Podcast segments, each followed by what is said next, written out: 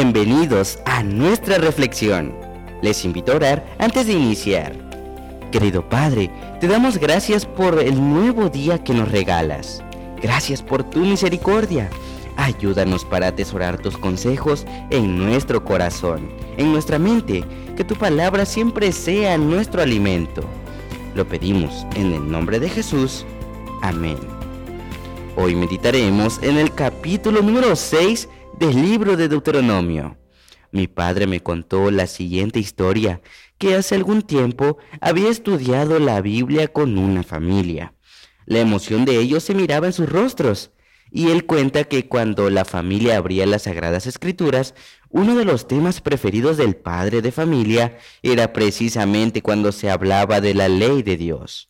Él contaba una vez que les visité en su hogar, vi que en las paredes de su casa habían colocado los mandamientos de Dios escritos por varios lugares, en papeles. Eso me llamó la atención y tomé la decisión de regalarles un cuadro que contenían los diez mandamientos. Cuando se los entregué, él me dijo que los colocaría en el lugar donde toda la familia pudiera verlos todos los días. Después los visité una vez más Busqué el cuadro en las paredes de la sala, pero no estaba. Lo busqué en las paredes del comedor, lo busqué en las paredes de la cocina. Tampoco estaba. Así que la curiosidad me ganó y le pregunté, hermano, ¿dónde tiene el cuadro que le regalé? Él sonrió y me dijo, ¿recuerda que le mencioné que lo colocaría en un lugar donde lo viera toda la familia todos los días? Entonces me llevó y en la pared del baño frente al inodoro estaba el cuadro colocado.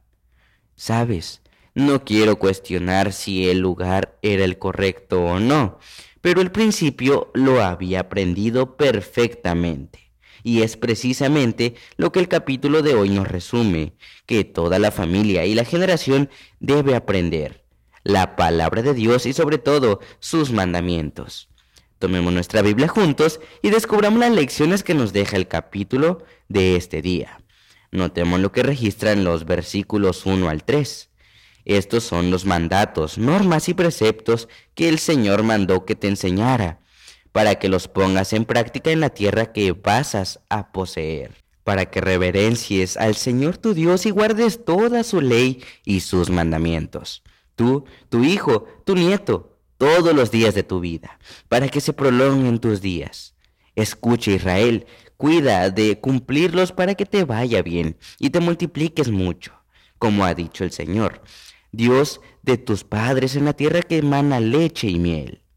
Estos textos nos hablan de la importancia de la palabra de Dios y cuán importante es que nosotros podamos ponerlos en práctica, por obra en nuestra vida, todos los días. Y no solamente eso, los versículos 6 y 7 nos dice que debemos repetirla a nuestros hijos al acostarse y al levantarse. Esto es precisamente lo que hacía la familia que te conté al principio de la meditación de hoy. Este hombre estaba resuelto a que sus hijos memorizaran los diez mandamientos. De estos textos aprendemos al menos tres lecciones valiosas. La primera, que el hogar debe ser la primera escuela, donde los hijos deben ser instruidos con relación a la palabra de Dios. El segundo o la segunda lección es la importancia del culto familiar, al acostarse y al levantarse.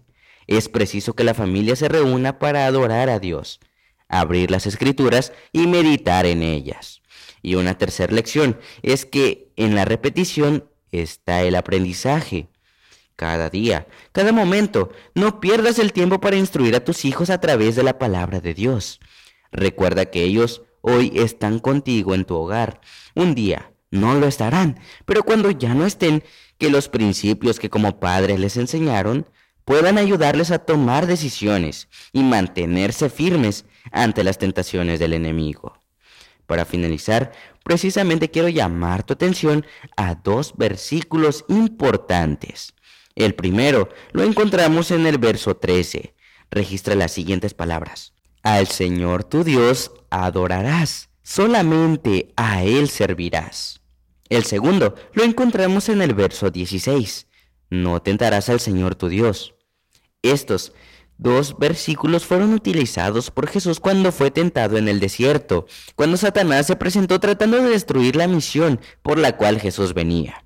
Jesús citó estos versículos para ahuyentar al enemigo.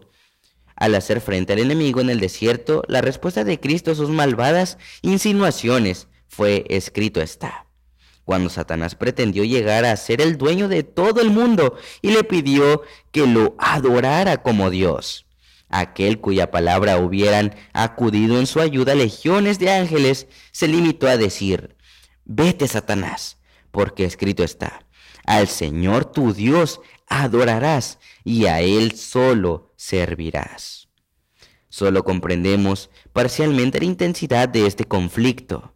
Parecía que el Salvador iba a morir en el campo de batalla, pero resistió a su perverso enemigo. Sus palabras, tan bien escogidas, eran como una aguda espada de dos filos. Satanás fue completamente derrotado. Se dio cuenta de que el príncipe de la vida no podía ser engañado por ningún sofisma. Estamos ahora en el campo de batalla. Sea la palabra de Dios el motivo de nuestro estudio.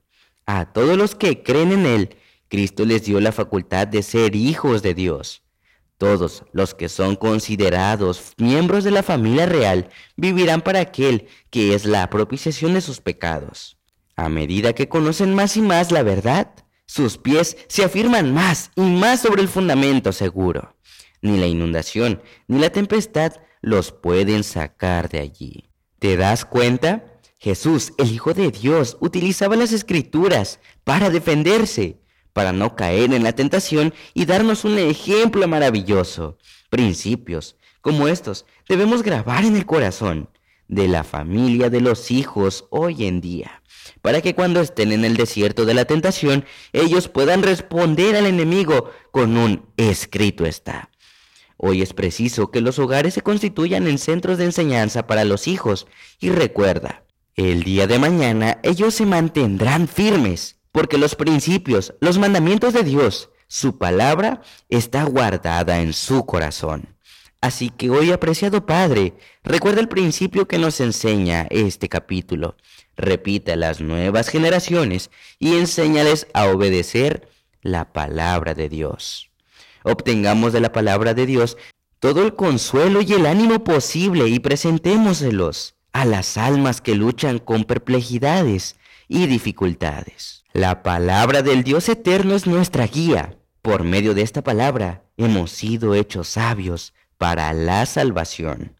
Esta palabra debe estar siempre en nuestros corazones y labios.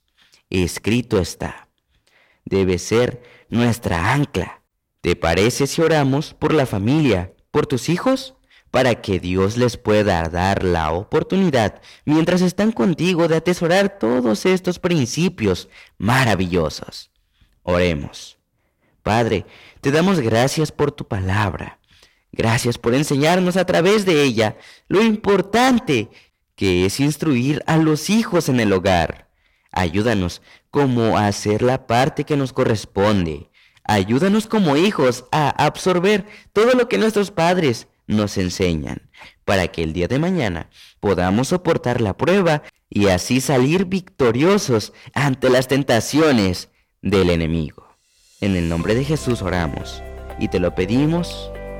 Amén.